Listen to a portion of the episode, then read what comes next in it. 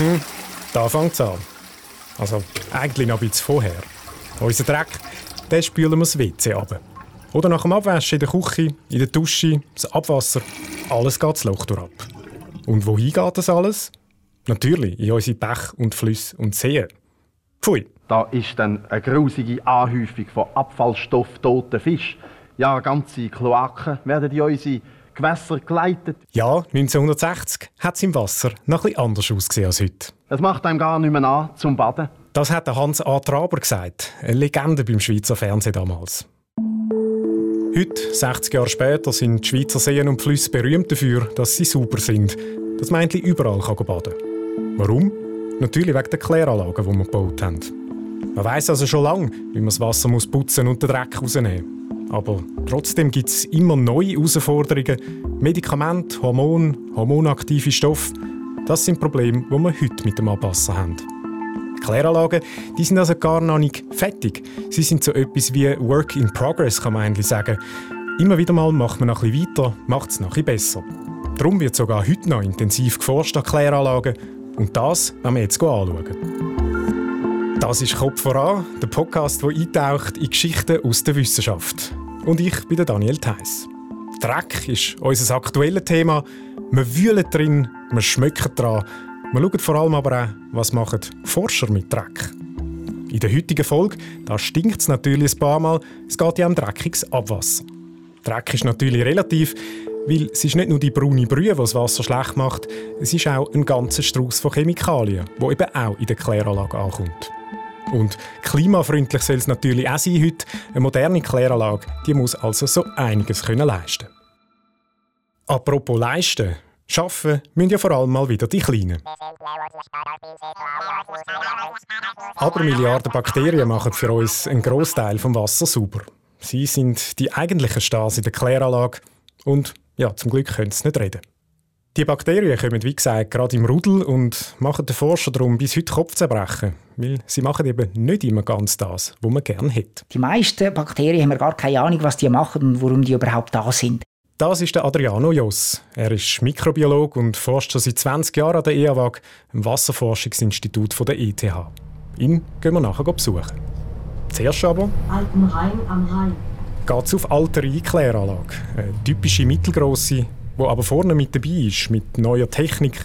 Sie haben gerade vor kurzem eine neue Anlage gebaut, die Mikroverunreinigungen herausfiltern Ich steige zum Bus aus. Wir sind in einem der nördlichsten Zipfel vom Kanton St. Gallen am Bodensee. Der Name sagt, sie steht, wo der alte Rhein in den Bodensee hineinfließt, zwischen Rorschach und St. Margrethe. Und ja, am Flughafen hat es auch Boot auf dem alten Flussdelta vom Rhein. Dort ist auch Kläranlage vom Abwasserverband Alter Rhein. Wir klären das, ist ihr Werbespruch, so steht es im Internet. Okay, schauen wir mal. Was ich gerade recht schnell muss lernen, Abwasser reinigen macht offenbar ziemlich viel Lärm.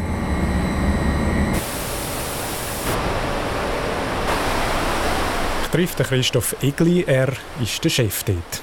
Er macht die Türen auf, wo man sonst nicht reinkommt und auch nicht unbedingt will reinschauen.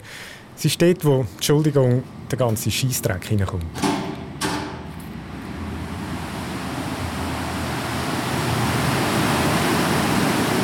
Da ist der, der Zulauf. Da sieht man jetzt die etwa 500 Liter Sekunden, die hier kommen recht stark Weil es gerade geregnet hat, kommt gerade recht viel Wasser. Ein Teil davon kommt von den Tollen auf der Straße. Darum stinkt es auch nicht sehr fest heute. Da und dort schwimmen ein paar Fötzchen WC-Papier rum und wenn man gut schaut, hat es auch noch Fäkalien drin. Aber es hat auch noch einiges anderes, was in so eine Kläranlage reinkommt. Vor zwei Monaten hat sich jemand gemeldet und gesagt, ja, äh, Verwandte von ihm haben jetzt hier einen Diamantring abgespült, das WC abgespült, ob wir den wieder finden. Oder? Den Diamantring hat Adriano Joss mit seinen Mann nicht gefunden. Dafür hat es im Gang, wo wir jetzt gerade sind, eine Vitrine mit ein paar Fundstücken drin. Geld, also Nötli und Münze sowieso und sogar ein Handy, das wahrscheinlich mal einem in den Abwasserkanal hineingefallen ist. Wo die ziemlich schwarz angelaufene Trompete herkommt, ist aber allen ein Rätsel in der Kläranlage Alterei. Aber eben, der Normalfall ist das ja nicht. Der Normalfall der ist WC-Papier und was dazugehört. Wir laufen bisschen weiter und kommen dort hin, wo die groben Sachen rausgefischt werden. Da sind wir jetzt auf dem Niveau der Rechenanlage. In diesen Zähnen, in diesen Verzahnungen, die Abstände von 4 mm, da sieht man jetzt auch zum Teil äh, Fäkalteil, da sieht man aber auch Plastik, Kunststoff, da die Tüchli in unterschiedlicher Größe, die man vorher gesehen, gesagt haben. Das verfangt sich alles im Rechen und muss dann von dort aber auch wieder weg. Mit einer automatischen Bürste wird das alles weggeschabt vom Rechen und gesammelt. Da sieht man, das ist jetzt hier braun, das stinkt auch, das ist der Ort, wo es, am, wo es wahrscheinlich am meisten stinkt, auf der Kläranlage. Gut, ein Teil ist ja jetzt schon mal weg aus dem Abwasser. Aber einfach mal drauf losgefragt. Wäre es nicht praktisch, wenn eigentlich, statt dass man die alles das Loch abspült, dass man eigentlich dort schon, ich sage jetzt mal, Fäkalien irgendwie zurückhaltet und im Abfall entsorgt?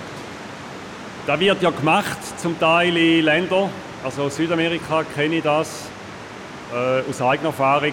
Ich denke, das würde auch bei uns nicht funktionieren. Das ist, äh, ist relativ großig, unhygienisch und äh, unser System ist auch nicht so gebaut für das.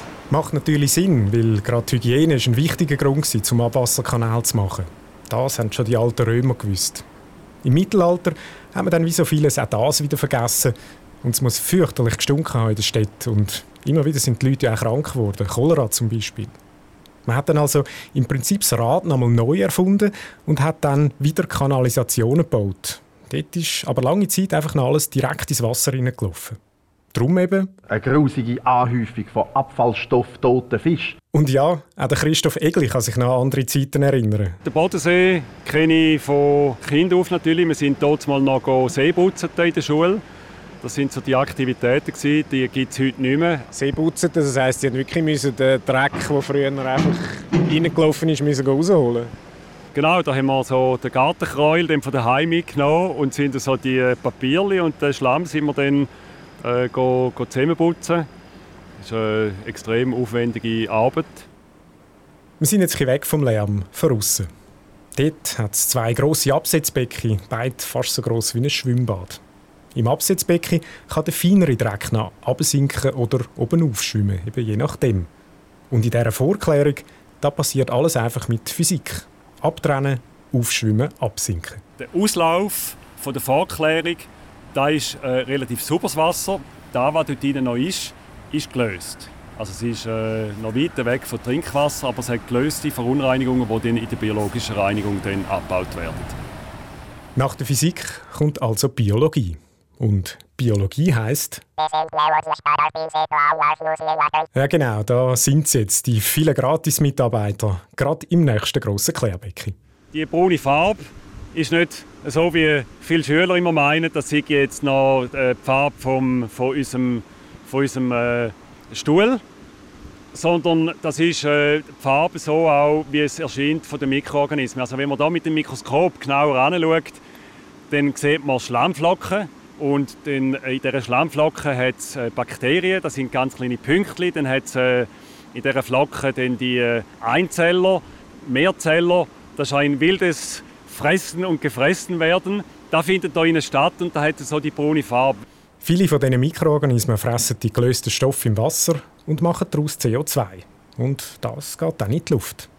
Andere Bakterien, die ganz spezialisiert sind, die den Stickstoff verarbeiten, sodass es nach mehreren Schritten dann Luftstickstoff gibt, wo eben logischerweise in die Luft geht. Nitrifikation und Denitrifikation heißen die Schritte. Das läuft aber nicht immer ganz rund, so wie man sich das wünscht. Wenn man unter 10 Grad geht im Winter, dann ist äh, die Nitrifikation entsprechend gehemmt. Also die läuft äh, relevant schlechter. Das ist eine Grundregel aus der Chemie und Biologie bei so Prozess. Bei 10 Grad läuft alles nur noch etwa halb so schnell wie bei 20 Grad. Und es ist im Winter nicht nur langsamer, es gibt auch noch andere Probleme.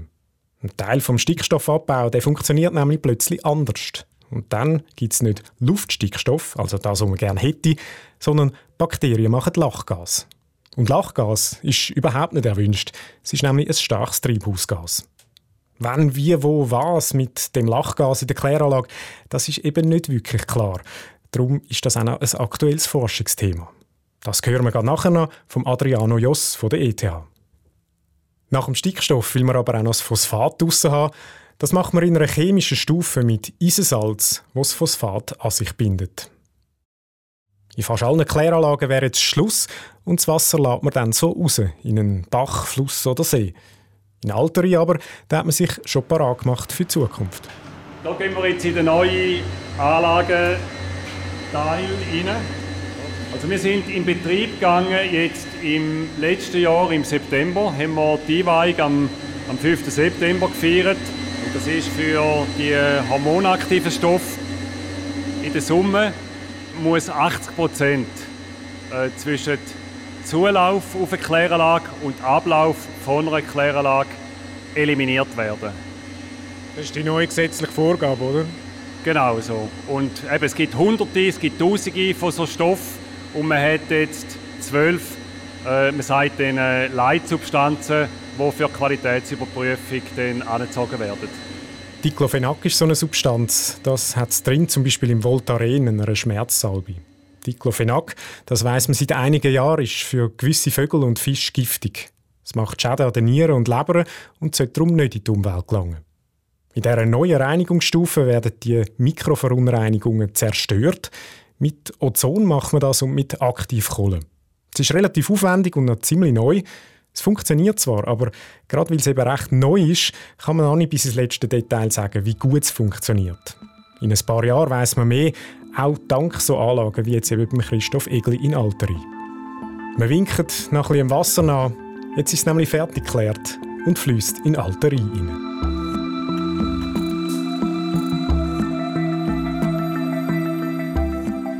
Ich gehe weiter an die EAWAG auf Dübendorf. Die Szene ist klein, hat mir Christoph Eglina gesagt. Natürlich kennt er Adriano Joss. Sie haben schon zusammen ein Forschungsprojekt geschaffen. Die EAWAG zu Dübendorf ist ein ziemliches Durcheinander von Gebäuden. Typisch Forschungsanstalt. Irgendwie kreuz und quer stehen sie auf dem Gelände rum. Und wenn man sich da nicht auskennt, muss man schon ziemlich suchen, wo man hin will. Grüezi Joss. Grüezi. Der Adriano Joss nimmt mich mit zu einer grossen Halle ganz hinten. Die Halle ist ein Labor und was für eins. Es ist nämlich etwa so gross wie zwei Turnhallen und hat eine ganze Kläranlage im Mini-Format drin. Und auch der Lärm ist wieder da. Ja, kommt mir bekannt vor. Es schmeckt leicht nach Abwasser. Es schmeckt leicht nach Abwasser. Also das ist jetzt doch leicht beschönigend.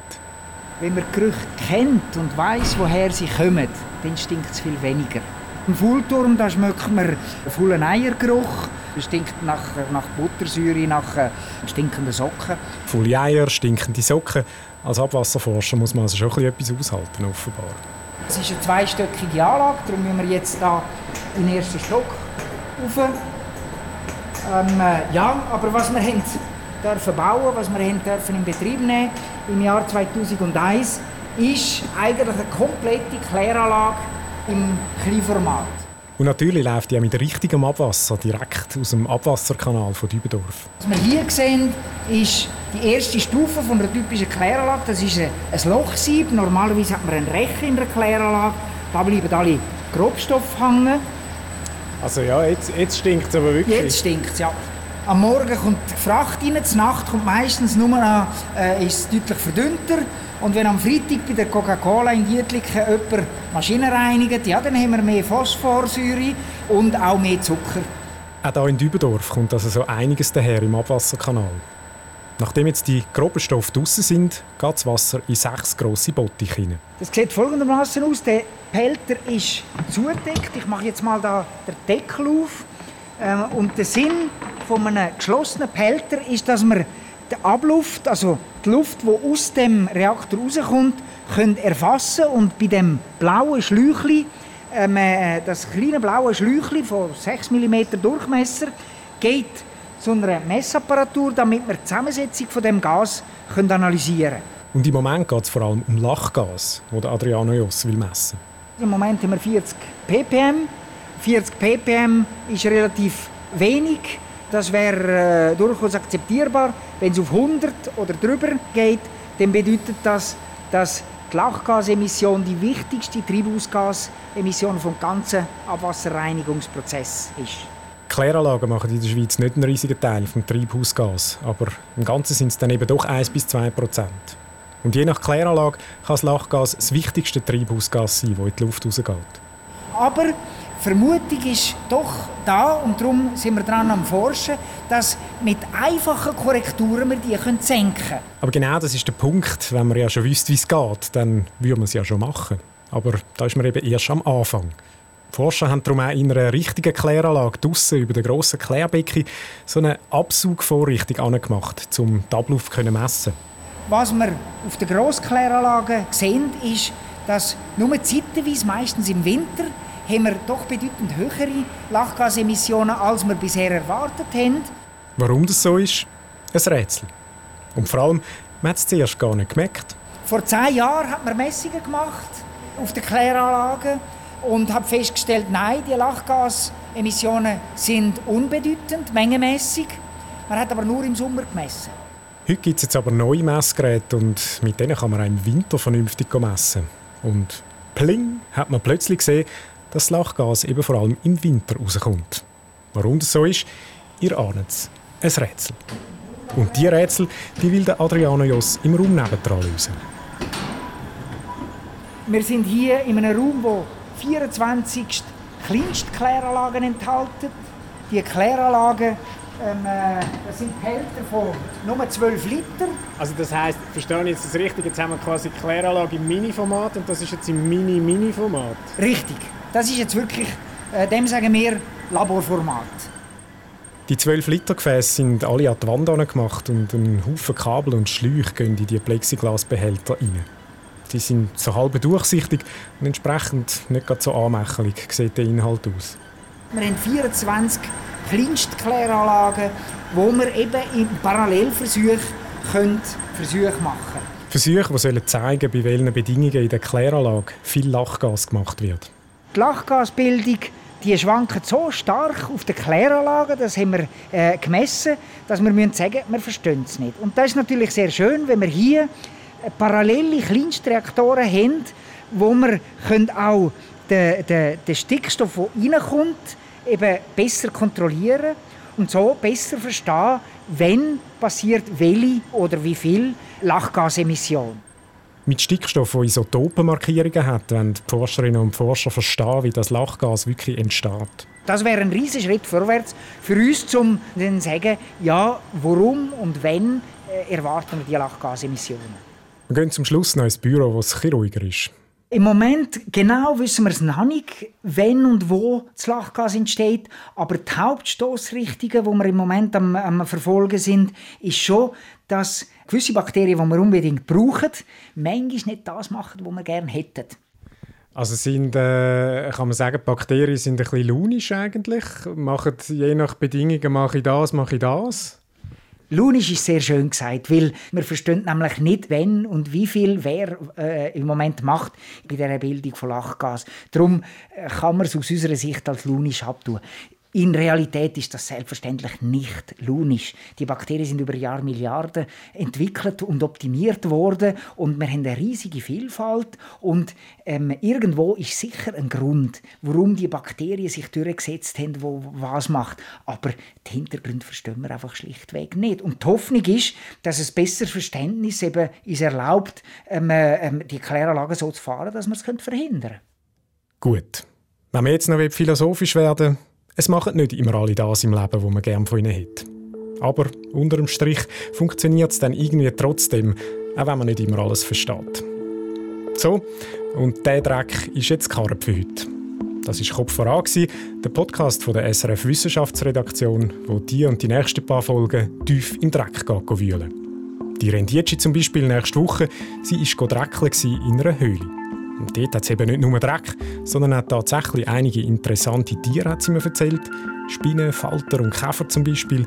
Spannend für die Forscher, spannend aber auch für uns.